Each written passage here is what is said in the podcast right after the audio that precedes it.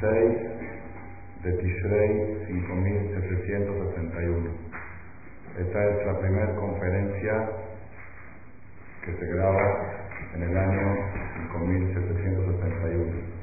El que sigue el orden de las charlas en la página de internet, para que sepan, ya hay como 900 charlas ahí en www.shanto.org. Las conferencias van por números. Por ejemplo, el año 5770 era 7001 y 7002 y llegamos a 7045. Fue la última charla la semana pasada, 7045. Ahora esta la de va a ser 7101. Si desde el año 71 la primera charla de la que sea como dijo Rab, la primera de muchas.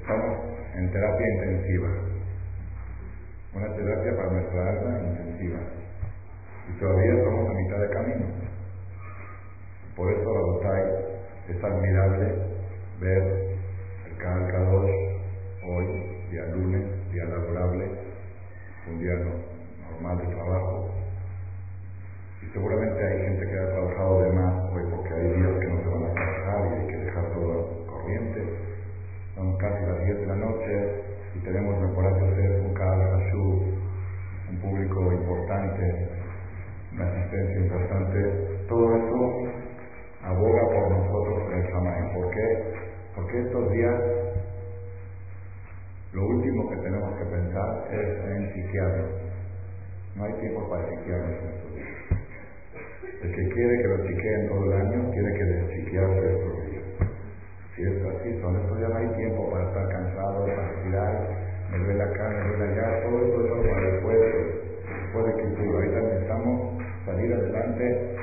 batalla, en esta tarea que tenemos de Yom Kippurim. La Gemara dice Masejet Rosh Hashanah, seguramente la conocen, pero vamos a repetir como para empezar la charla. Sheloshah Sefarim Mitzahim de Rosh Hashanah. Tres libros se abren en Rosh Hashanah. Uno de Tzadikim, seguramente sus hijos llegaron de la escuela, les traen trabajo, ¿no? Traen el sofá, otros traen tres libros. Hay tres libros, son famosos. Los libros de los tzadikim, donde son registrados inmediatamente de Jaim, Tobin y Shalom. Los libros de los Reshaim, la gente mala, están designados inmediatamente en el libro de la muerte. Y los libros de los Benonim, de los del medio, que están equivalentes, ¿qué dice Hashem? Estas personas queda su juicio pendiente para Yom Kippur. Si sí, hicieron Teshuvah, se inclina la balanza para la vida. Si no hicieron Teshuvah, Barminan lo contrario. ¿Qué quiere decir? ¿Qué quiere decir Sadikim, Reshaim, Benonim? Dice Maimónides. Es muy importante saber este detalle. Un rasha no es una persona que hace pecados. Y un tzadik no es una persona que hace obras buenas. Sino, tzadik es una persona que su balanza es favorable. Que tiene, por ejemplo, si tiene 5 millones de pecados, comió taref, comió hazir, comió esto, y 5 millones un mitzvot, puso tefilín, cuidó Shabbat, hizo Kiddush, entonces Tzadik, así dice Maimonides, una mitzvah más que tenga es Tzadik. Y si tiene al revés, tiene 100 millones de mitzvot, de obras buenas, y 100 millones un Avedad, Rasha.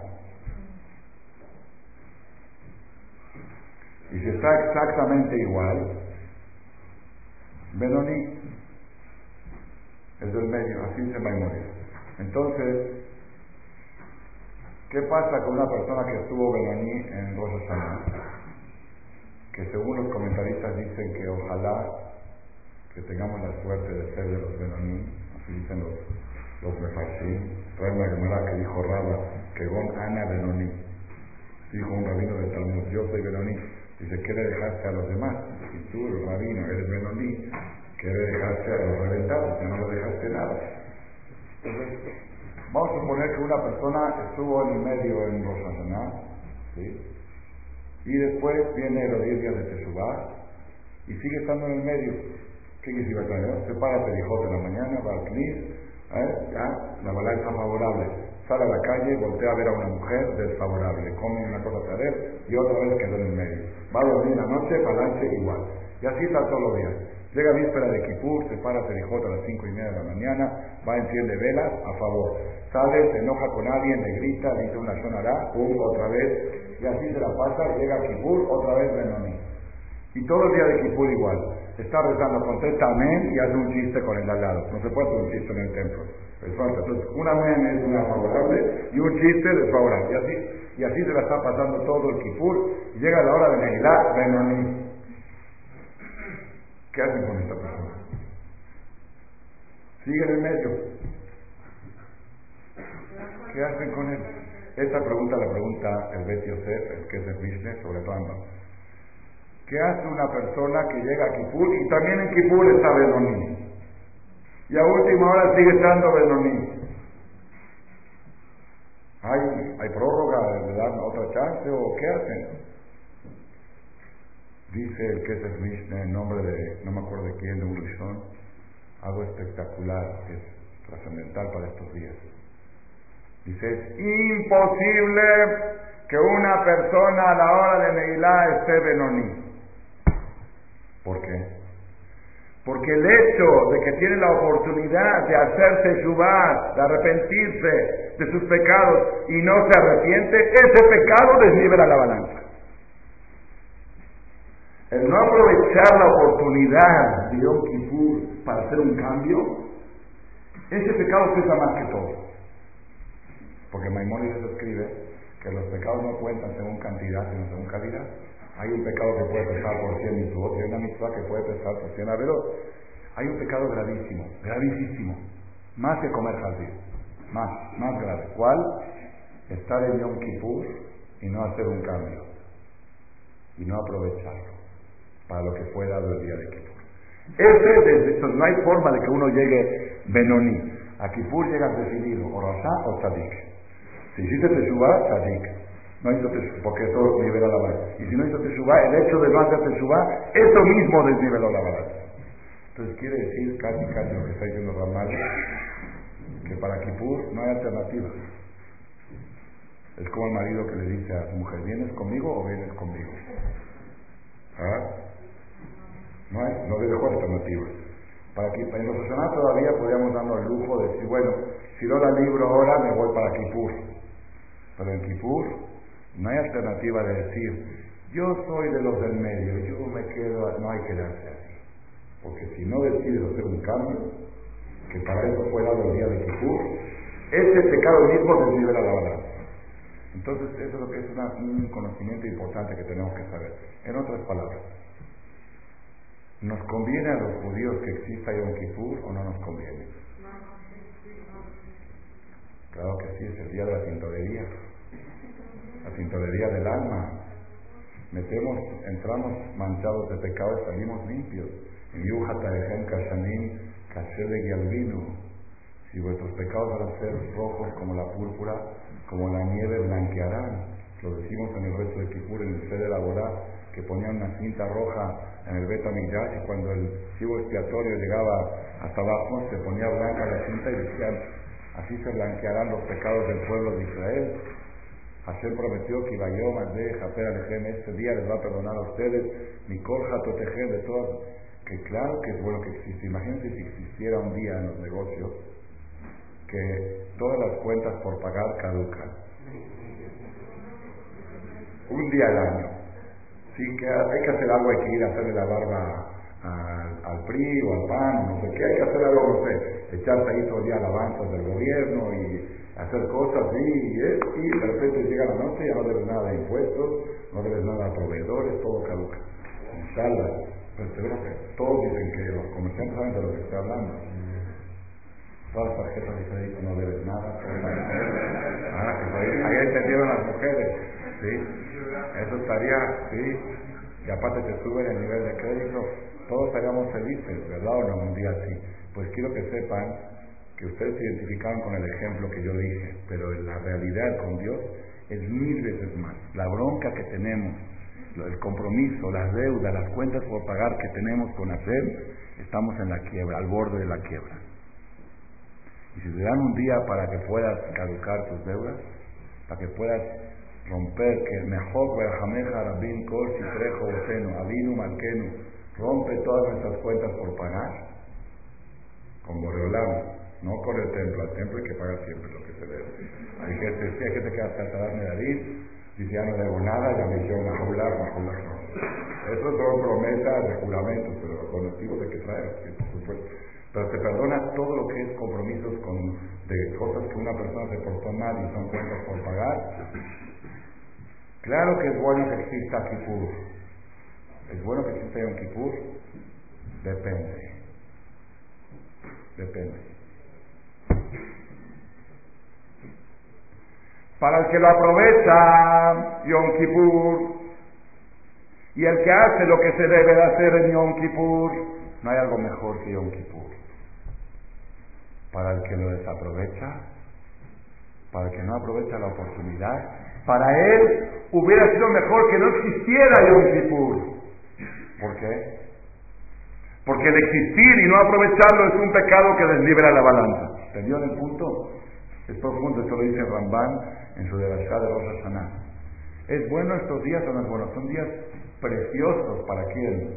Para que decidió aprovechar. Para que decidió pasarlos desapercibidos. Que está, ay, ya quiero que ya pase equipo. Que ya pase equipo. Yo estoy desesperado porque ya pasaron cinco días. Hoy me dijeron que ya, ya es 6 de Tishrei, no, no estoy aprovechando bien estos días. Sentí que se me fue el día hoy con un problema, con un asunto. El que, el que está esperando que pasen los días, para él hubiera sido mejor que Kipur no existiera. Porque el hecho de existir Kipur y no aprovecharlo es un pecado muy grave. ¿Entendió? Lo que, ese es el punto que quiero decir como introducción. Y por eso están ustedes aquí. Ustedes están en esta charla para que Jajam les ayude, nos ayudemos juntos a entender y a ver cómo aprovechar este Yom Kippur, cómo, de veras, es bueno, ¿qué es mejor, ser Yehudí o ser Goy? ¿Quién dijo Yehudí? Depende. Depende. Igualito, igualito que Yom Kippur, depende. Si vas a aprovechar el hecho que eres Yehudí para superarte con 613 mitzvot, Qué bueno que naciste Yehudi. Ustedes saben cuántos goyim tengo, sin exagerar, estoy sufriendo mucho porque los Shana vinieron más de lo que yo esperaba en la sección de las mujeres. ¿Saben cuántos goyim ruedan? Hoy me escribió una señora un mail, lo tengo aquí por si alguien piensa que estoy inventando, les muestro el mail que me llegó hace dos o tres horas. Rabino, ¿me puede permitir este año una señora, apellido Goy total, Luz, no sé qué? ¿Me puede permitir, igual que el año pasado, ir el día de Kipur a última hora a su templo? A las 7 de la tarde para estar la última media hora. Yo voy a ayunar en mi casa y voy a estar en mi casa. Pero me puede permitir ir la última hora. Ya no se podía decirle, le iba a decir que no, porque ya en Rosana dijimos que ya no podemos tener tanta. Habían cinco o seis señoras con cara de hoy. Y, mi esposa decía que, choca. Está uno rozando Rosana y al lado. Es decir, como que no es. Es decir, lo que es es, lo que no es no es. O por lo aparte venían, vinieron un poco mal vestidas también. Venían con sus llaves del coche y con todo, sacaban su tarjeta de su celular ahí. No por maldad, porque no saben, como van a la iglesia en sus imágenes. Ahora que ya dejaron de ir, vienen al templo, pero traen su celular y traen su tono. Por, eso le digo, para aquella persona que aprovecha su judaísmo y lo explota y lo exprime y quiere cumplir cada día más votos, dice, ¿qué más puedo hacer de mi judaísmo? Y toda la mañana se para y dice, bendito Dios que me hiciste Yehudí, para esa persona vale la pena haber nacido judío. Pero para una persona que de las 613 mitzvot no respeta ni el 10%, entonces para esa persona habría sido mejor nacer hoy. Pues como voy, con que cuide siete mitzvot tiene la mamá. El goy con sus siete mitzvot tiene la mamá. Uno la mamá inferior en nuestro, un galera inferior, pero tiene, es, es, sadik, en su nivel, en su nivel máximo que puede alcanzar es sadik ante Dios. Si él no hace idolatría, no mata, no hace adulterio, y no, hace las cosas que tiene, siete mitzvot, de no roba, de veneno, tiene una mamá. Entonces, para esa persona que dice, yo soy buena persona, nunca le fui infiel a mi mujer ni a mi marido, a mi cónyuge, nunca robé, nunca maté, yo soy buena persona. Buena persona, pues para ti hubiera sido mejor haber nacido hoy. ¿Por qué? Porque a ti te van a reclamar por cada vez que metes algo a la boca y no dices la verdad. Te van a decir que eres un ratero. Porque así dice la Gemara, que todo lo que come sin verajá está robando a Dios y al pueblo de Israel. Es un, robo. Y cuando dices robé, que decir robé, comí sin verajá. En cambio, el goy, si come sin verajá, no es ningún pecado. No está obligado a decir verajá. ¿Me entendieron? Entonces, otra vez, ¿qué es mejor, nacer judío o nacer goy? Responde, respuesta ustedes digan, ¿qué es mejor? Depende. Si uno lleva un proyecto de cumplir todas las mitzvot, o lo más que se pueda, 90%, 80, 90%, qué bueno. Pero si uno está en proyecto de quedarse estancado en un 10%, para él no es bueno ser, es, como yo digo, va minando a él, pero por decir como un ejemplo, aquella persona que no va a aprovechar el día de Kippur, a esa persona le convendría, lo digo como ejemplo nada más, ¿no? Le convendría que alguien le dé una inyección, una anestesia y que se despierte el único para que no se considere un pecado el no aprovechar Kipur, que esté dormido, que está anestesiado, que le den una, cosa que tuvo que hospitalizarlo y lo durmieron y se despertó, pasó, ¿qué pasó con Kipur? No ayuné, qué bueno, qué bueno, porque ya no se van a considerar un pecado el no haber hecho Teshuvah y Kipur. ¿Entendido cómo está? Kipur vale solamente para la persona que lo aproveche. Para que no lo aprovecha es contraproducente. ¿Qué es mejor, vivir en Tierra Santa en Israel o vivir fuera de Israel? Ya aprendió a contestar. Ya aprendió a contestar. Depende. ¿Por? Porque una mitzvah en Israel vale mil veces más que una mitzvah en México. Así trae Ramban Nachmanides. Mil veces más. Porque está en la tierra santa, frente al Kotel, frente a Shem, es en la casa de Dios, todo. Todo Israel es un crimen. Todo Israel es un crimen. Pero un pecado que se hace en Israel Uy, Barmina. Dice ahí la Torah dice, Dios no perdona porque es una falta de respeto en mi casa, ¿me estás fallando?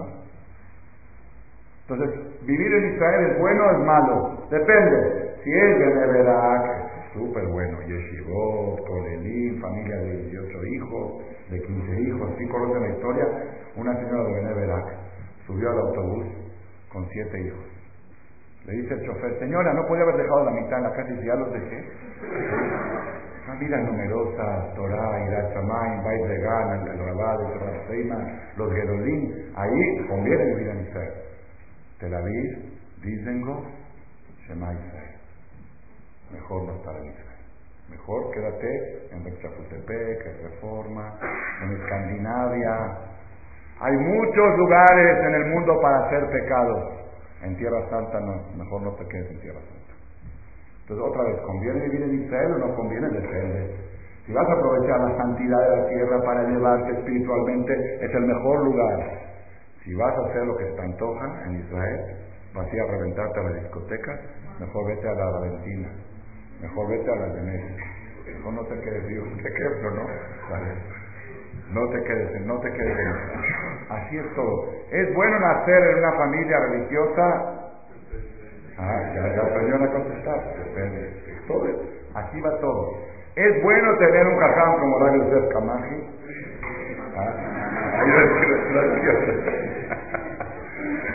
No, pues sí, quiero que sepan que todo va a ser igual. Van a decir, tenías un rap como Jajam Esther Kamaji, tan noble, tan dulce, tan claro en sus ideas, y no ibas a sus clases, no ibas a estudiar Torah, no aprovechaste para elevarte, te dabas el lujo de... Eso ya es un pecado, pues mejor que no hubiera existido la Ezra para aquel que no la aprovechó. ¿Me entendieron cómo está?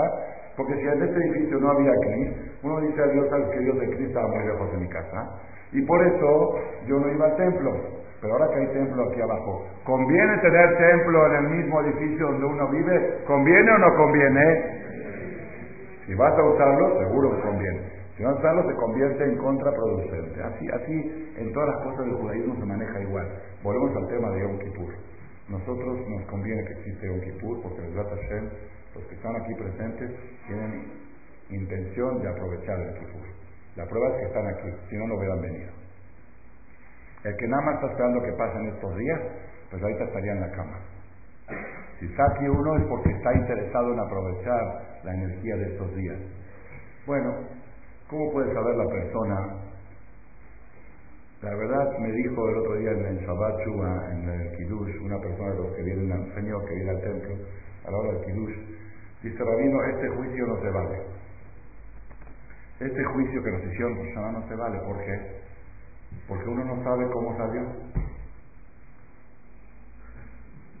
Dice, no tiene razón. Si tú vas a un juicio, eh, viene el juez y dice, culpable, tres años de cárcel, debe de pagar. Entonces uno va y apela y se mueve y busca otros abogados. Por acá te tienen a las tinieblas, te dicen, ¿cómo salí de Rososana? Si eras Tadik, saliste bien. Si eras Rashad, saliste mal. Si es Benoní, estás colgado hasta aquí. ¿Y qué soy? No sé. ¿Quién sabe? Nadie. Nadie. Nadie, sí, porque dice Maimonides que los pecados pesan según el peso, no según no la cantidad. O sea, aunque le traigas al jajam el balance de todo lo que hiciste del año exacto y suma con Excel, pone la fórmula, sumar la columna L de L1 a L365, ¿cuánto suma? Dice tantas mismos, son tantas averot, no te sirve, ¿por qué? Porque hay un pecado que pesa más y hay una misma que pesa más. Entonces, ¿quién sabe? Dios. Bueno, yo quiero ir con un jajam, me dijo esta persona, y tiene razón, yo también quisiera, quisiera hablarle a un cabalista ahora por teléfono, que me diga, Rab, nada más dígame cómo está mi situación ahí arriba, para ver qué hago. Había un jajam que se llamaba Rami Sim Agel, alaba Shalom. Yo escuchaba mucho sus conferencias, venía a México aquí, daba conferencias, también tenía que hacer, me gustaba mucho escucharlo muy, muy penetrante sus mensajes.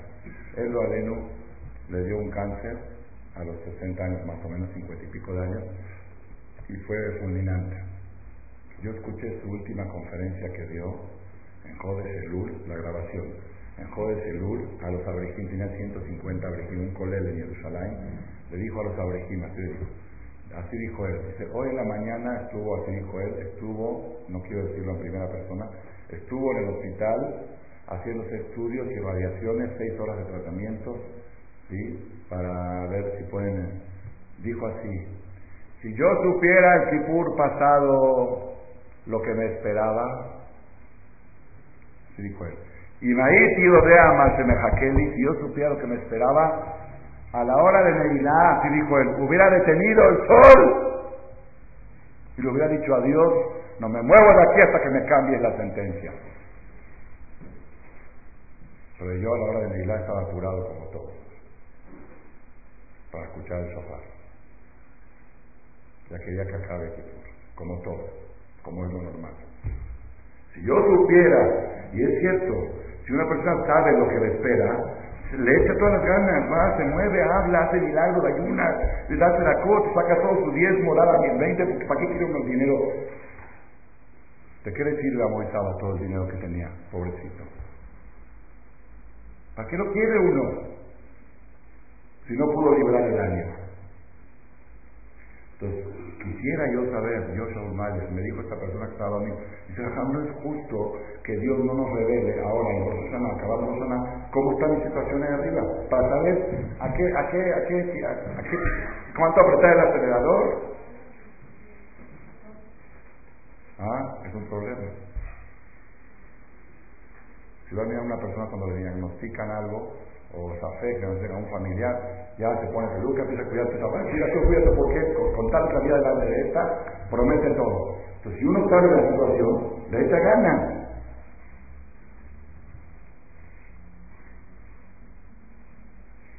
No es justo. Hay una forma de saber. Yo hoy les voy a dar un tip que cada uno de ustedes puede saber cómo está su juicio de los Hashanah. ¿Quieren? La Gemara en Masejet Keritut, hoja 5, columna 2, dice así. Dice la Gemara, Ama Rabame, Keritut es un tratado de Talmud, es el número 19 del volumen, son 20 volúmenes, el volumen 19, que tiene varios tratados, 1, 2, 3, 4, el cuarto tratado de este volumen, es Keritut, en la hoja 5, la fea Mudbet hasta abajo, dice así. Ama Rabame, dijo Rabame, Haiman de da y más Hashata y lo. La persona que quiere saber si va a terminar el año o no, el 5.771 por ejemplo, en este caso, que es un año de 13 meses, estamos pidiendo 8% de aumento. Queremos que nos den 13 meses de vida y pagar renta por 12. Hacemos el mismo que el año pasado y que nos den un mes más de vida. Y Dios no pregunta por qué. El año pasado pagaste lo mismo, pero por 12, ahora quieres pagar lo mismo por 13 hay que subir, hay que pagar más, hay que comprometerse a más porque estamos pidiendo 380 y pico días de vida de Kipur a Kipur. La persona que quiere saber si va a acabar el año o no lo va a acabar, ¿qué, puede hacer? Dice, Maite Shraga de Alina Saradio Min de Ben Re Shata Leoma de Kipure, Benitle Bebeta de Lana Zika, van entendiendo, ¿no? Y Masik Mejore Neda de Masik Shate que traiga una vela, que encienda un aceite en los 10 días entre Roshaná y Kippur, que ponga una mecha. Si se consume todo el aceite, decir que va a acabar bien todo el año. Si se apaga antes de consumirse el aceite, quiere decir que no va a terminar el año.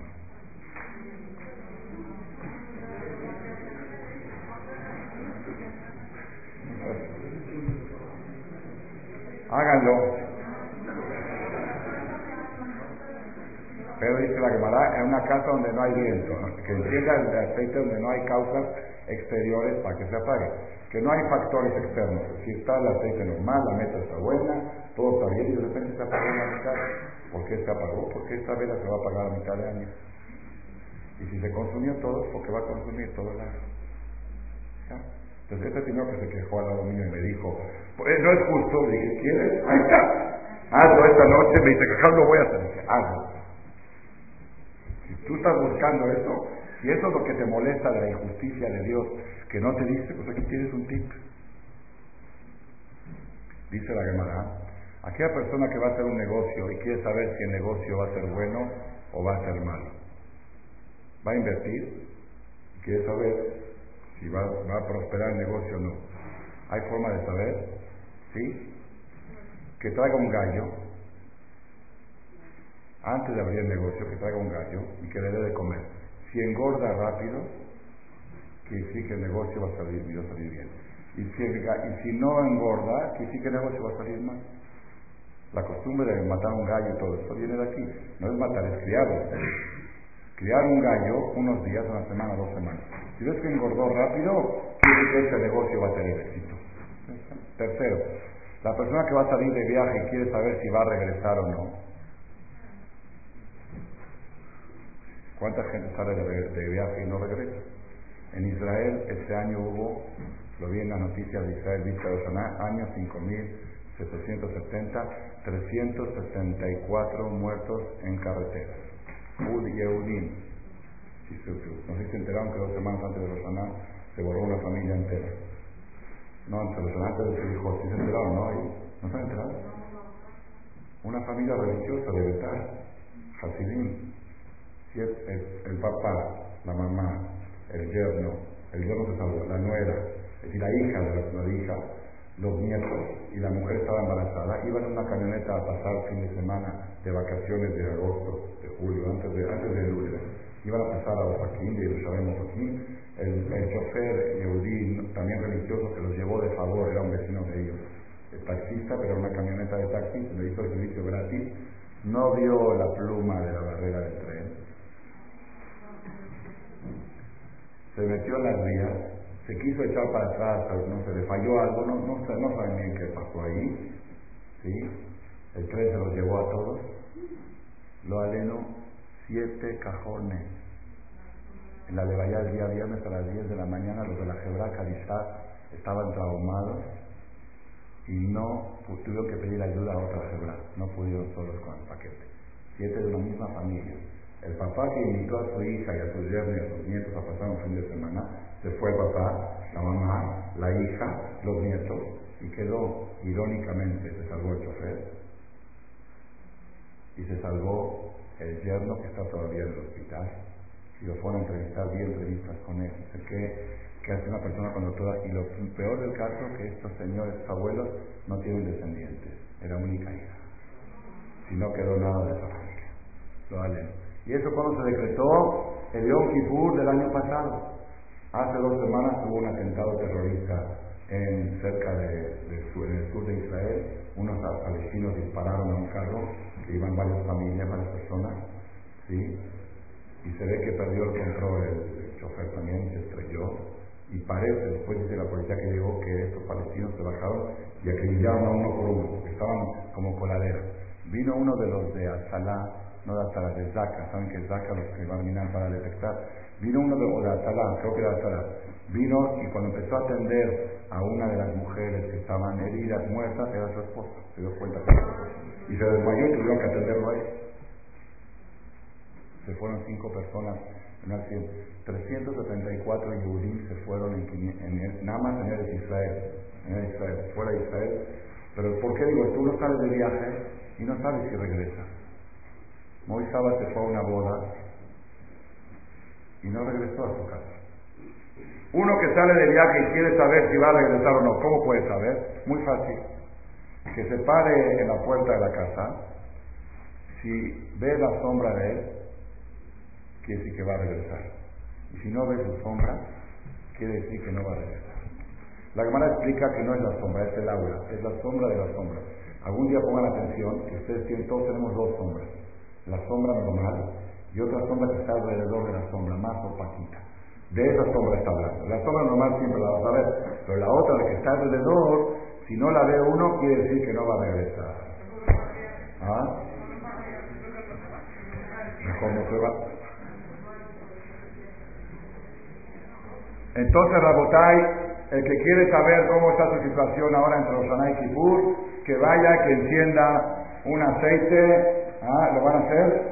Dice la Gemara, velar y no es bueno que hagan esto. Ni una de las tres. Ni el aceite, ni el gallo, ni la sombra. ¿Por qué? Dilma hal o mitra mazale. Por si se va a sugestionar y ahora sí le va a pasar las cosas. Entonces, si uno prende aceite hoy y ve que se apagó a la mitad, pues se muere. Entonces, mejor, mejor no lo haga. Y si uno ve que no vio la sombra, no va a rezar y le pasa. Pues mejor, ¿sabes qué? Mejor no lo haga. ¿Por qué? Porque quizá uno no hace bien las cosas y no puso el aceite en el lugar correcto. La mancha mejor, ¿sabes qué? Mejor que Dios no nos diga cómo está nuestra situación, mejor no hacer pruebas y seguir con temimos. Entonces, ¿qué pregunta preguntan todos ustedes? Si es mejor no hacerlo, ¿para qué Rab Saúl lo dice? O mejor dicho, la pregunta es ¿para qué el Talmud lo escribe? Esto fue escrito por dos mil años. Si al final me dices, no lo hagas, pues borra estos cuatro renglones pues la verdad, si lo hubiera borrado, yo no hubiera tenido conferencia. Sí, porque están, mientras los tengo picados así con esta magia. Pero no para eso se escribió la Gemara, para tener picada a la gente. La Gemara se escribió para enseñar. ¿Qué está enseñando? Si al final te dice no lo hagas. Una sola cosa está enseñando. Y ese es el punto principal. Dice el Meiri, este comentario está en el Kiddush de Santo, un comercial. En el que yo sentó traigo este comentario. Dice, me pones miel en la mesa, que tengamos años dulces como la miel. ¿Ya? Con la miel se resolvió el asunto. En Israel se vendieron, ahora salió una noticia de Israel, 1.500 toneladas de miel y 1.500 toneladas de granada. Pues ya, imagínate, con tanta miel, ¿qué año vamos a tener? Así pregunta el Meiri. Esa es la solución, miel. El dátil que se acaben nuestros enemigos. A ver si se acaba Ahmad el de Irán, a ver con la miel, a ver si Manda, mándale un dátil y con esto va en contra de sus misiles. ¿Qué es esto? Los enemigos hay que enfrentarse, estamos para ejército y a ver si vamos a poder. ¿Qué es que con esto todo, con manzana, con miel, con pescado, con esto ya se resolvió todo? Le pregunté a una señora, ¿cómo va usted año? Sí, muy bien, ya, ya con mi miel, ya con mi todo, ya, ya sana todo, ya tengo saname tu casa. Dice el Meir y lo más importante en estos días que la persona tenga en mente las 24 horas del día sin dejar qué es lo que está en juego. Esto es lo más. No distraerse. No distraerse de lo que está en juego. Eso es lo más importante para salir adelante. Lo más peligroso en estos días es la persona que está muy tranquilo, muy confiado y dice no pasa nada, no pasa nada ya pasé el tipo pasado, ya pasé el anterior, y ahora estoy mejor que antes, y no va a pasar nada, no te preocupes, no va a pasar nada. Ese tiene mucho de qué preocuparse. Pero el que está pendiente todo el tiempo es hacer el primer. Baruch en México cada año veo más alerta, que la gente está más alerta de la importancia de estos días, más las conferencias, las charlas, cada año más, y todas llenas, lo que fue ayer un evento en Interlomas, de esto del ayuno, cada vez más gente ayuna, cada vez más gente respeta Sabat Chuba, todos los clientes a reventar en Sabat Chuba. Yo tuve más gente en Sabat Chuba que en Rosana.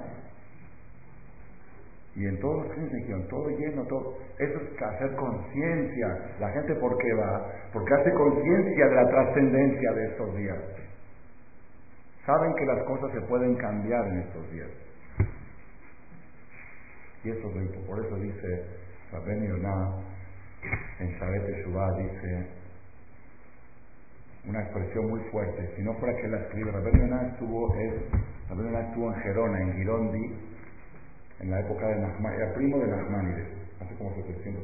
Y él dice que una de las formas para hacer Teshuvah es en estos 10 días. Y dice al final, la gen mano alu, una expresión muy fuerte. Qué torpe es la gente que salen a trabajar rutinariamente en los 10 días de Teshuvah. ¿Por qué? Dice, si una persona tiene un juicio de vida o muerte de él o de uno de sus hijos, ¿va a ir al centro, va a ir al negocio o va a ir a buscar licenciados? ¿O va a ir a abogado? ¿O va a ir a ver cómo le hace para, para llegar bien, para, para poder apelar, para poder... Dice, ¿cómo la persona, así una expresión fuerte, mano algo, qué torpe es la gente que se descuida estos días y va y vuelve a una rutina. Yo le digo a las personas en Marcela, Marcela habla un poco más duro que aquí, le digo a la gente, aquel que ama su negocio, que lo descuide estos días, porque todo su negocio va a depender de estos días. Si de veras quiere su negocio, hay gente que se va a una exposición, hay exposición, ¿no? En Guadalajara, y dejan su negocio. Y digo, ¿cómo dejan su negocio? Dice, no, porque de ahí los pedidos que levanto, ya después tengo para vivir todo el año. Descuido mi negocio la semana de la expo. Esta es la semana de nuestra expo. Los pedidos se levantan ahí arriba. Ahí dan todo. Pamasato va, amén. Amén. ¿Y por qué te fuiste a trabajar y no viniste al Cristo a leerte y todo el día? No, pues hay que cambiar. Hay que cambiar. Una O, dice la no pues ahora la persona que ama a su familia, que la descuide estos días, por ellos, por el bien de ellos. Le preguntamos, Señor, ¿cómo te vas a Hong Kong 15 días y dejas a tu esposa y a tus hijos? Si no te te invité a una clase de Torah, me dijiste, no puedo sin ver a mis hijos todas las noches. ¿Y cómo dos semanas estuviste sin ver a tus hijos? ¿Ah? ¿No es buena pregunta? Se la van a preguntar en el cielo. ¿Saben cuál es la respuesta? Pues lo estoy haciendo por ellos. Pues estos días esta es la respuesta. Estos días te fuiste a Hong Kong. ¿Cuál es tu Hong Kong? Aquí, Sharesla. Oye, ¿y cómo no viniste a ver a tu hijo? Porque lo quiero ver todo el año. Y de eso depende. Depende cómo me porte estos días para que le den vida a mi hijo y que me den vida a mi salud para poder disfrutar de mis hijos todo el año. El que me quiere ir a pasear, el que quiere ir a pasear todo este año, que se abstenga de pasear los 10 días de Teshuvah. Los días de Teshuvah no son días para puente. Ay, entonces, ¿por qué hay puente esta semana? Ah, Baruch Hashem. No, al contrario. Al contrario, no miren. El, el jueves no trabajamos, jueves pasado. El viernes no trabajamos. El sábado no trabajamos. El domingo no trabajamos. El jueves que viene no se va a trabajar. El viernes tampoco y el sábado. Quedó nada más lunes, lunes y martes. Y medio, medio casi miércoles no trabaja. Hashem adora a los mexicanos porque el bicentenario en Argentina, el bicentenario en Argentina fue el 9 de julio y en otros países, cada país en su independencia. Hashem nos adora. Nos puso un bicentenario en el medio de hacer meses con un puente sote para que pueda estar todo bien el Y como el trabajo, más y trabajo y el banco, más y banco. Y si uno se quiere ir a Cuernavaca, muy bien, va a ver si se puede ir. Van a estar los cris a reventar esta escritura en Cuernavaca. Yo sé porque me hicieron pedidos de libros de Shanto y no estamos pudiendo cumplir de tanto que están pidiendo.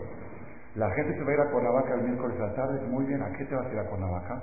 A alejarme de la ciudad y a estar ahí todo el día leyendo Teilín, haciendo balance, pidiendo perdón a la gente que ofendí.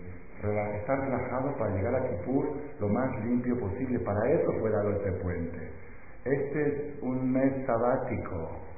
Hay día sabático, hay año sabático, y el mes séptimo, este es el mes séptimo, es Joder es el mes sabático.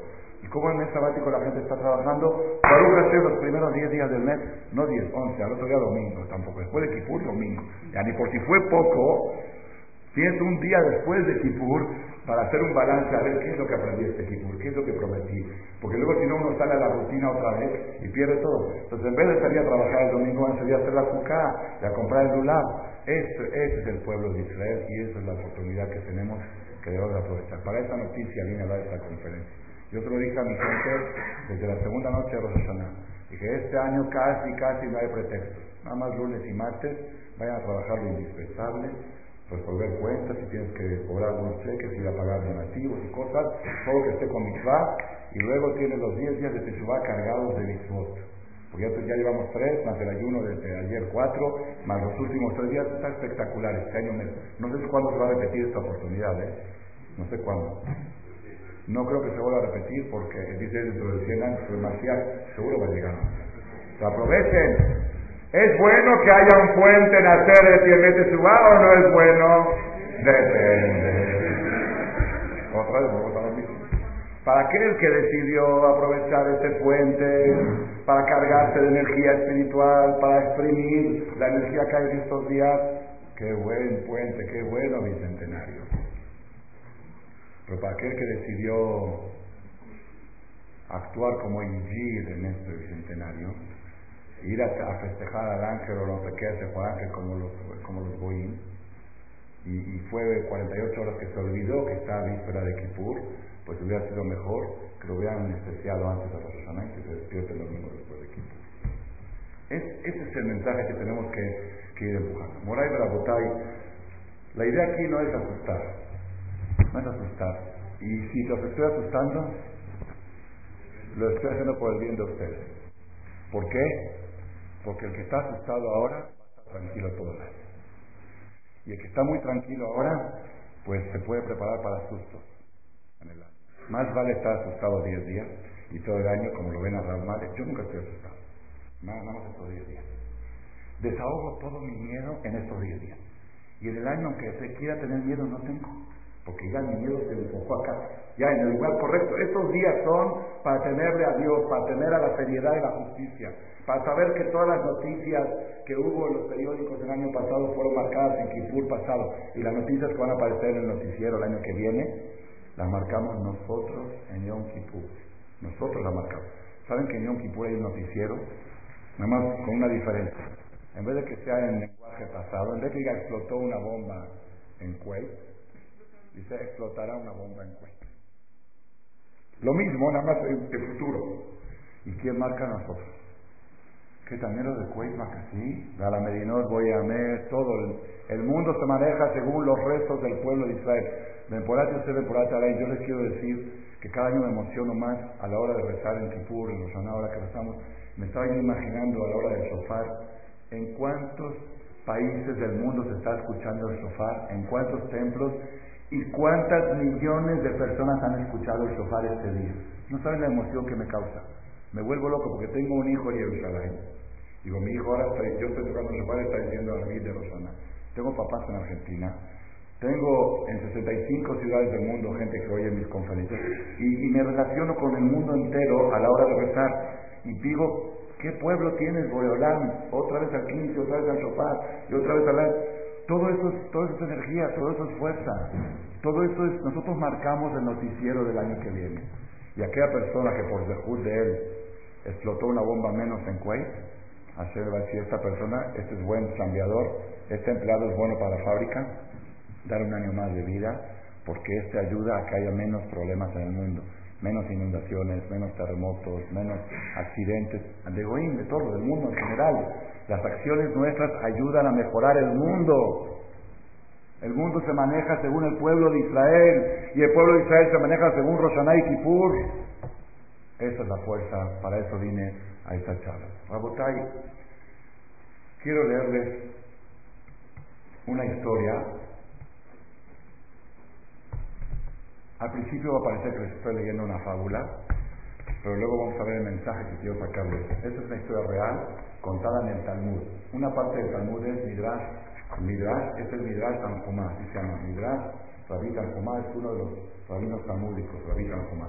En la Perashá Ha'azinu, que es la Perashá que siempre que, tocó este año en Shabbat Shuba. Shabbat Shuba se leyó Ha'azinu. En la letra G, apúntenlo porque luego lo quiero que lo vean adentro, porque a veces uno no cree, no, Jajam inventó, Jajam inventó cosas. En la letra G, no, pero la letra G, la letra 8, aquí está el Said G, y aquí les voy a ver. Cuenta aquí una historia así, sobre el pasú que dice, y serenu que Dios cuida a los tatiquín como la pupila de su ojo. Así dice el pasú. Sakadosh Baruj no ser que Adama no ser y no. Hacer cuida a sus tatiquín igual como una persona cuida la pupila de su ojo. Y cuento Maase. Maase de Adán Ejal, Ashir, Gadol, Umekubal.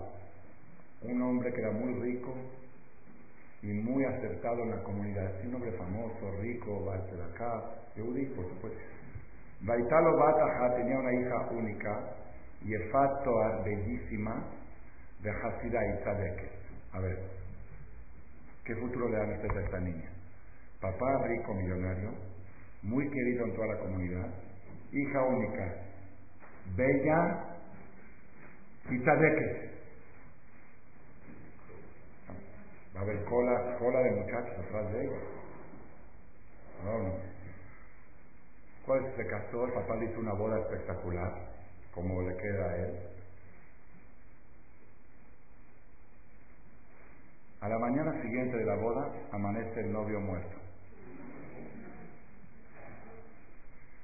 Casa su hija por segunda vez, a la mañana siguiente de la boda amanece el novio muerto y así por tercera vez. Tres veces y la Bajá dice que en un caso así, esta mujer tiene prohibido casarse de por vida. Ya es hazaká de que ella mata a sus maridos. No los mata porque su suerte, el cónyuge está destinado a morir a las 24 horas del matrimonio. Entonces ya tiene prohibido casarse de por vida.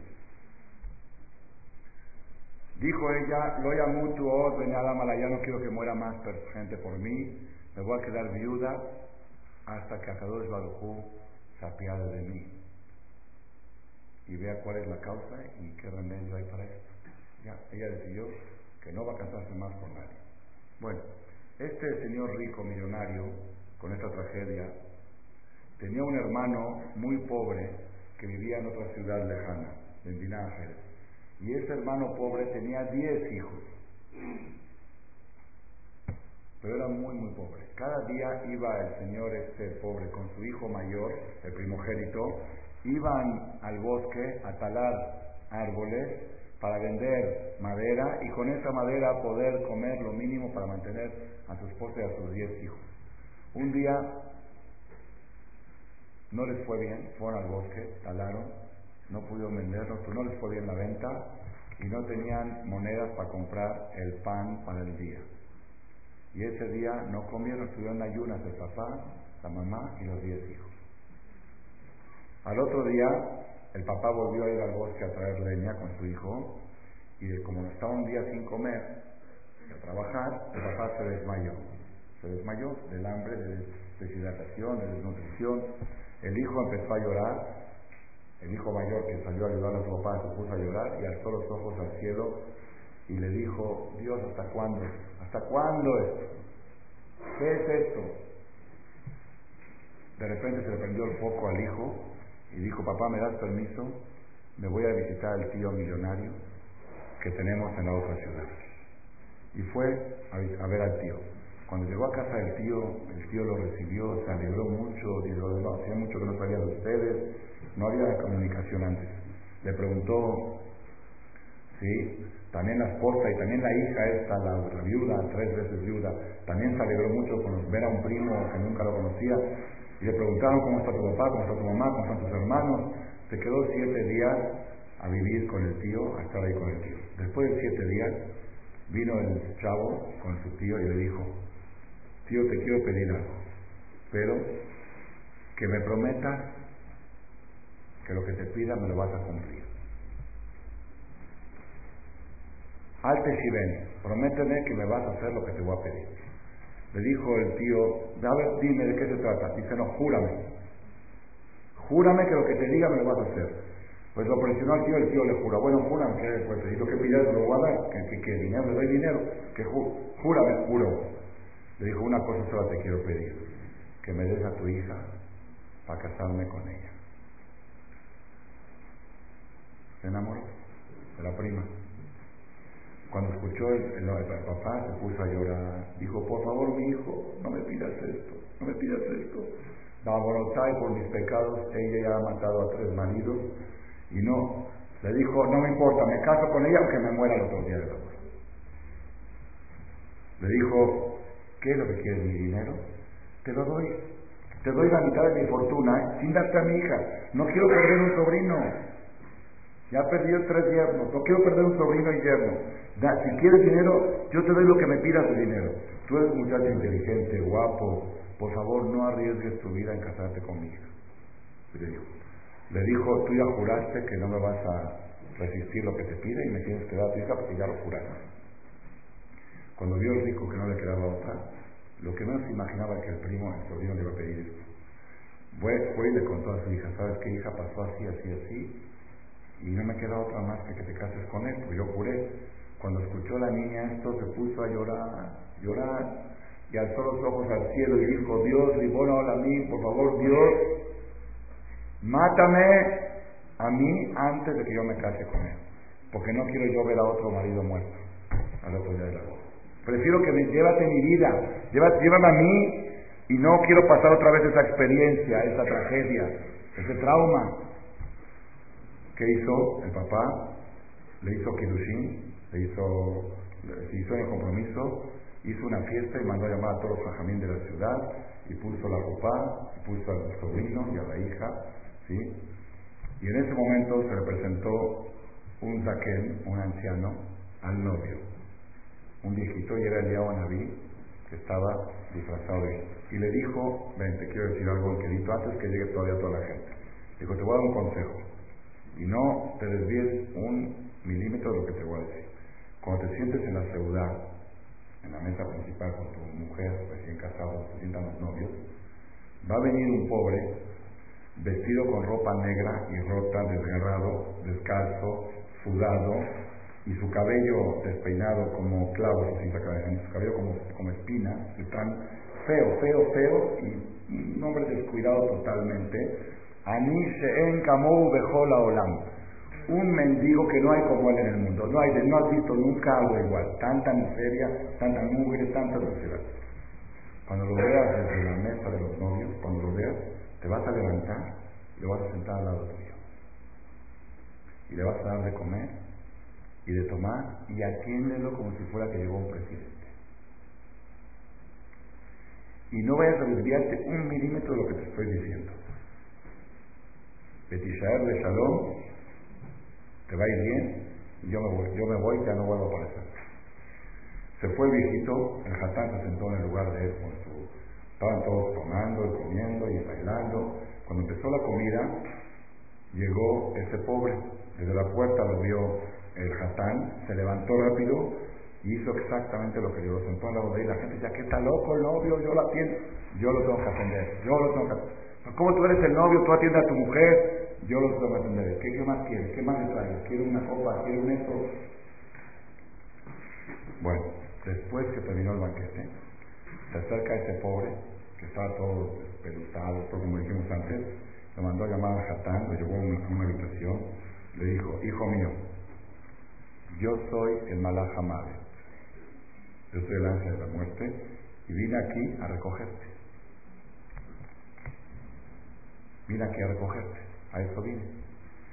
Le dijo, Adoní, mi señor, dame un año para vivir con mi mujer, para dejarla embarazada, para darle un hijo.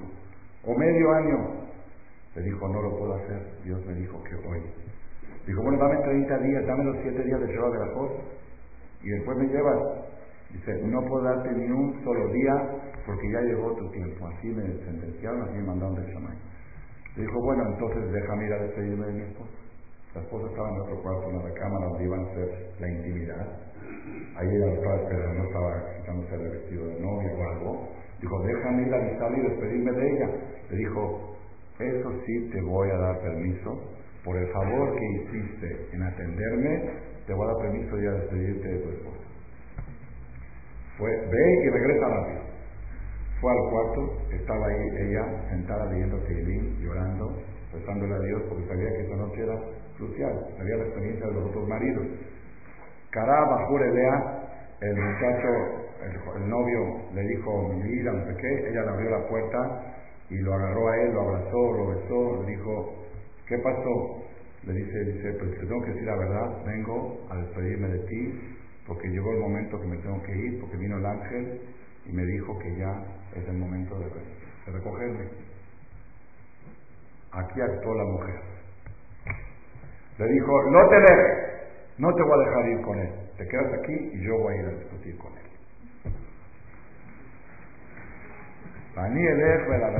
Yo voy a debatir con él. Fue y lo vio al malaj, era de este todo. Este. Dijo, ¿tú eres el ángel que viniste a recoger el alma de mi marido? Le dijo, sí.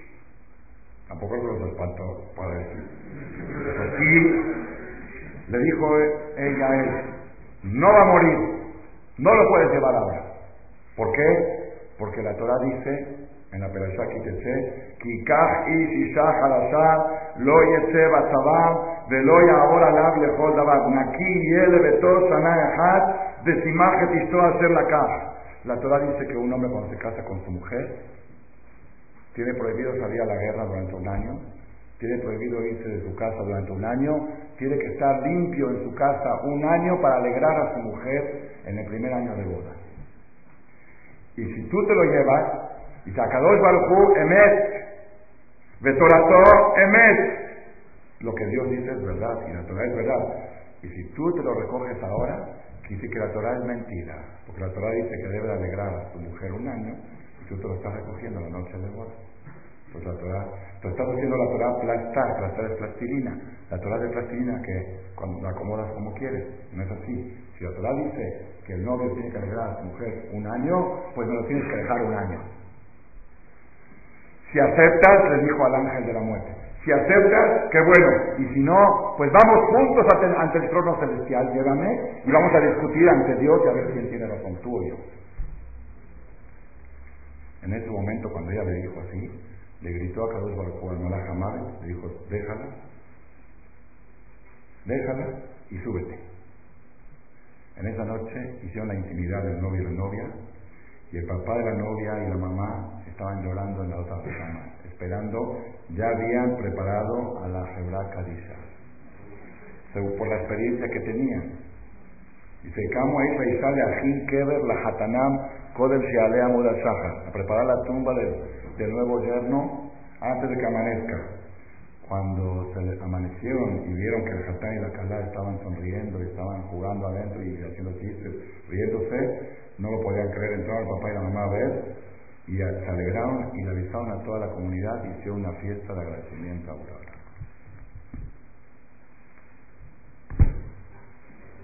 ¿Qué quiere Ramales con esta historia? ¿Qué, ¿Qué aprendieron ustedes de esta historia? A ver.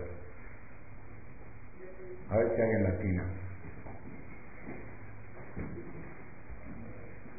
Ah, que pasaron 10 minutos más de la conferencia. Aparte de eso, que Carlos estuvo así con la boca abierta 10 minutos.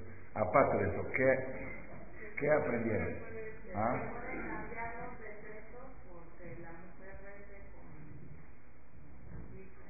Bueno, uno puede decir la mitzvah de acá de que atendió al pobre, el novio, que a veces muchas veces pasa que dice, no, yo ahora estoy en mi boda, no puedo estar pensando en la gente necesitada. Que eso le salvó la vida. Eso, porque si no le hubiera dado chance de ir a despedirse de ella, la historia hubiera cambiado. ¿Y por qué le dio chance? Porque la atendió bien en la cena. Eso puede ser un mensaje, pero no a eso quiero llegar. El mensaje más fuerte le voy a decir cuál es. Cuando se paró, esa mujer le dijo, la Torah dice que un marido debe alegrar a su mujer el primer año. Y la Torah es Emet, y a dos Baruj es Emet, y él no puede mentir. Y si tú te lo llevas, Dios está mintiendo, y Dios no puede mentir. Dios es Emet. Con ese argumento. Y si no me aceptas, vamos al trono celestial. Vamos a ver, a ver, a ver, vamos a ir a ver, a ver quién tiene razón. Estaba tan segura ella que lo que está escrito en la frase tiene que cumplir ese es el secreto. Con eso ustedes van a llegar a Yom Kippur. ¿Por qué? ¿Por qué? Cuando llegue Yom Kippur, hay ángeles que acusan, dicen, esta persona el año pasado prometió y dijo que iba a ser Teshuvah y, y volvió todo lo mismo. Y acusan y acusan y acusan, ¿sí? Y uno dice, bueno, ¿qué hago? Hay una, una fuerza que tenemos. En el resto de Kippur lo van a ver repetido por lo menos 30 veces, por lo menos, más de 30 con cada Vayabor, y en cada Amidá, y en cada Hazará, y en el Sefer Torah. Hay una frase mágica en la Torah. Dice,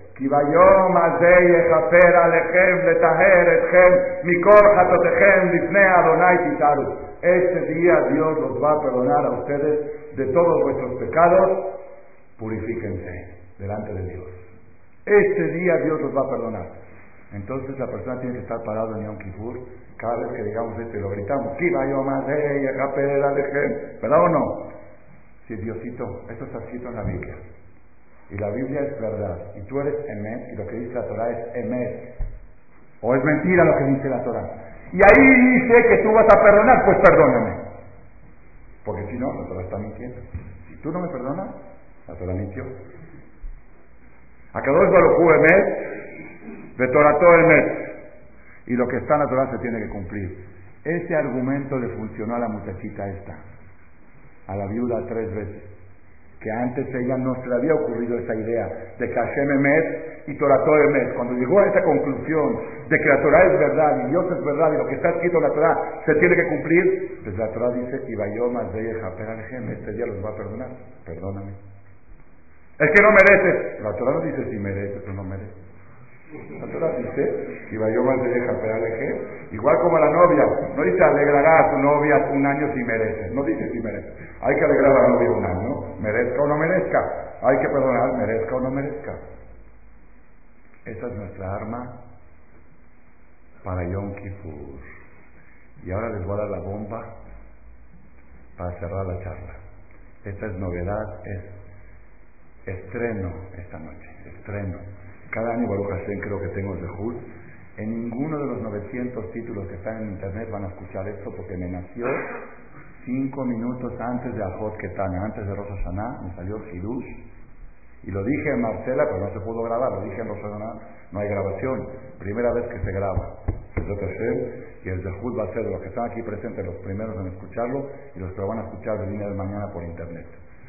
Rabotai, toda nuestra fuerza en, Yom Kippur son las tres semidot. El Rahum, Behanun, El Japay, ¿Cuántas veces decimos? ¿Saben cuántas veces lo decimos?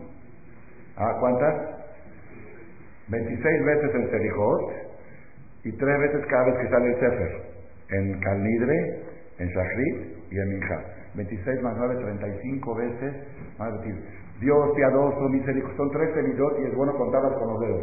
Que es Rahum, Behanun, Ere, Hapaim, Berabjeser, Behemet, no ser Jeser, Lalafin, no sea Abom, Afesa, Behata, Benaque. Así que así lo hacemos en Marcela, yo levanto las manos y la gente me acompaña. ¿Qué es? Ya aprendiste ¿Qué es Rahum, Hanun, Ere, Hapaim? Yo estoy mirando para dejar y la gente de atrás me está copiando. Las mujeres arriba también. ¿Qué es Rahum, Hanun, Ere, Hapaim, Berabjeser, Behemet, no ser Jeser, Lalafin, no sea Abom, Afesa, Behata, Benaque. ¿Está bien? Está muy bueno. El Oretano lo marche los estre. De no hay hombre dice los Recuérdanos el pacto de los trece. Tú nos enseñaste que el que dice las trece midot, perdón, no, que no otra cam, que no regresan vacías. Tiene una fuerza espectacular, Shlosh ¿Cuántos meses tiene el año? Shlosh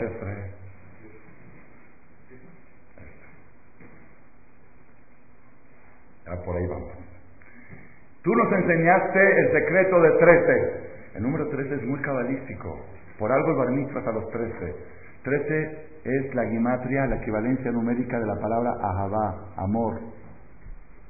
Amor suma 13. ¿Y saben qué otra cosa más suma 13? Ehad. Hashem no Hashem. Ehad. La Aleph es 1, la Jet es 8 y la Dalet es 4. Suma 13. Ahabá, amor del hombre hacia la mujer. Y Ahabá de la mujer hacia el hombre. 13 más 13, ¿cuánto es? 26. ¿Qué es 26? El nombre de Hashem. Hashem Echad. Tú nos enseñaste el secreto de los 13. El Rahu Behanun. ¿Dónde viene lo nuevo? Lo nuevo todavía no está. Acá viene lo nuevo. Se le ocurrió a Hassan Malek una idea original. Quizás está escrita en algún libro. Voy a buscar línea con tiempo. O ustedes me ayuden a buscar en, en internet información. Cada uno de los 13 atributos de Hashem probablemente representa un mes del año. Y tengo ya, ya encontré mucha equivalencia entre cada uno y uno, espectacular. ¿Cómo se cuentan los meses en el calendario hebreo? De Nisan a Nisan. Hoy qué mes estamos en hebreo? ¿Qué número de mes? ¿Qué número de meses? Por eso se vi el mes 7, para que nunca se les olvide, septiembre, es séptimo. ¿Por qué septiembre, Rosana? Porque es el mes séptimo. Y octubre es el octavo. Y noviembre es el noveno. Y diciembre es el décimo. Ellos no, ellos no saben por qué le llaman septiembre, es el, el 9. ¿Cuál 9? ¿Y por qué le Entonces, llámale noviembre si es el 9. ¿Por qué le llaman septiembre? Es el séptimo. ¿Cómo empiezan los meses? Nisan, Iyar, Sivan, Tamuz, Ab, Elul, Tisri, Hezban, Kislev, Tebet, Shevat, Adar, Adar. ¿Está bien? Así van los meses. Pues vamos a hacer. El, Rahum, Hanun. El es Nisan, Rahum es Iyar. Hanun es Sivan sigue? Erech Tamuz, Ataim Al, Rab Hesed Elul, Sim Hesed Rab Hesed Elul. ¿Qué es el séptimo? Emet. El séptimo es Emet. Akadosh Baruch es Emet. Este es el mes séptimo. ¿Y quién la prueba que es cierto? Que es Emet. La verdad uno se espanta cuando dice Emet, porque Emet representa justicia. Emet quiere decir no hay, no hay favores. Aquí lo que es es. Entonces no, no, no, sabes que Diosito mejor cúbremela, no, que no sea Emet. Como este Emet, Emet. Ay, Rabotay. ¿Qué decimos en la tefilá de Rosanay de Kipur? Antes de Baruch Hashem, Mekadesh, Israel, Yom Zikaron, Baruch Hashem, Melech, Mojer, Solea, Udvar, Kiatá, Adonai, Elohim, Emet. ודבר חמלכנו אמת וקיים לעד. ברוך אתה השם אלוקינו מלך העולם, מלך מוחל וסולח לעוונותינו בכל שנה ושנה. Ah, emet, todo termina con emet. ¿Por qué? Porque nuestra arma para salir adelante en Yom Kippur es la Midah Shevit, emet. El Jodesh Shevi es la fuerza de emet. ¿Por qué? Ahora cada vez que lo digan se van a acordar y el otro se va a levantar la mano. Emet, emet. ¿Por qué emet? Dios Tú eres Emet. Y tú prometiste que este día vas a perdonar. Aunque yo no merezca, cumple tu promesa. Porque tú eres Emet. Un ser humano puede hablar y mentir y no cumplir. Pero Dios no. Dios lo que dice cumple. Con esto ya pasamos Kipur. Ya está. Ya estamos del otro lado. Si la persona grita y dice, la Torah es Emet y Dios es Emet, Y todo lo que está escrito ahí se tiene que cumplir. Y ahí está escrito que este día vas a perdonar, perdona. ¿Está, está buena o no está buena? Nada más, un asuntito. Cuando le digamos a Dios en Kipur, tú eres Emet y tú prometiste perdonar, Dios te va a preguntar, ¿y tú todo lo que prometiste lo has cumplido? ¿Cómo me estás exigiendo a mí que yo cumpla lo que yo prometí en la Torah? Si tú prometes, por eso empezamos Kipur, Nidre, todas las promesas. Si no, tenemos arma para entrar a Kipur. ¿Por qué hacemos atarás de anima antes de Kipur? Nadie sabe por qué atarás de arriba, atarás de arriba. Está bien, es bueno atarás de arriba. ¿Sabes por qué? Porque toda nuestra fuerza en Kipur es decir a Dios, tú prometiste que vas a perdonar. Dios va a decir, tú prometiste muchas cosas, ¿tú las cumpliste? Entonces primero tenemos que quitar promesas, antes de entrar a Kipur. ¿No? Hazak, fuerte.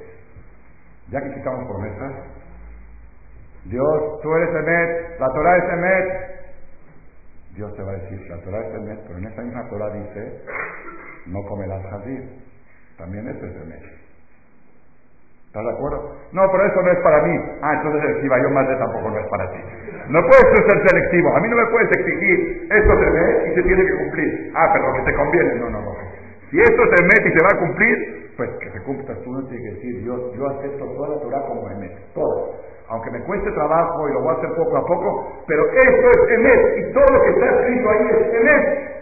Si todo lo que está escrito ahí es Emet y lo aceptas como Emet, también lo que está escrito que hoy te voy a perdonar también es Emet y se te va a cumplir. Esta es la pauta que le está dando. Para eso hice el esfuerzo, aunque mañana me tengo que levantar a las 5 de la mañana, Felijos, le dije ahí tengo la voz ronca de Rosana, pero tanto tanto siento la trascendencia de estos días que quiero compartir con la gente, con más, lo más gente posible. Gracias a esta charla, ojalá que mañana la escuchen miles, tenemos 11.000 usuarios registrados y le mandamos un mail cada vez que subimos una charla nueva. Hay una última charla de Ramales y cuando mandé la primera vez ese, ese mensaje, se me contestó uno de Venezuela, ¿por qué la última? Dije, no, en vez de última ponga la más reciente. Y así me dijo, hay que cuidarse la palabra, lo que está. Puse última charla de Ramales y le mandé un mail que la bajen de... Que no es la última, es la más reciente. Que, que vengan muchas más, Morales Botay. Esta es la conferencia 7101, la primera conferencia que se graba aquí en Sharet en Tecamachalco, hoy 6 de Tishri de 5771. Les di el tip para que pasen bien Kipur. Primero que todo, si quieren saber cómo está, prendan la vela. Mejor no la prendan. Pero esténse al pendiente de lo trascendente de estos días. ¿Y cuál es el arma de ustedes? Un solo arma. El, Rahum, Bejanun, Ere, Japaim, Emet. Emet. Ese es su arma. Emet, con la fuerza del Emet, no hay quien pueda. Leolama, Donai de Barjan, Itaba, Shamay, Masem. Tú tienes que hacer valer tu palabra. Primero Dios te pregunta, ¿tú haces valer tu palabra? Cal libre. Cancelamos las promesas. Segundo, te va a decir Dios, lo que yo digo es verdad, todo lo que digo es verdad, todo lo que está en la Torah lo aceptas, todo. Ustedes saben cuando se abre el Sefer en Kipur en la mañana, más o menos a a las 12 aquí más o menos, ¿no? Nosotros en Batiquín como a las 10. Ahí hay una cosa que se dice, Areni me cabel alay, yo recibo sobre mí todo lo que está escrito en este libro es el así lo decimos. Para mí, para mis hijos, para mis nietos, y hasta, hasta que todos los demás. ¿Por qué? Porque esa es nuestra fuerza. Si esto es verdad, ahí dice que este día Dios va a perdonar. de Melech Mojel son que tengamos Zehut todos en estos días que nos quedan de pegarnos al Emet. Aprovechen el puente, aprovechen el bicentenario, aprovechen Yom Kippur, aprovechen que somos Yehudim, aprovechen que tenemos Arezra, aprovechen que tienen un Cris abajo de la casa, aprovechen que tienen un Jajam como Jajam Yosef Kamaji. Todo eso exprimen, sáquenle el jugo y con esa fuerza del Emet, Hashem Barak va a hacer valer su palabra y nos va a perdonar y nos va a dar un año más de vida y muchos años más de vida.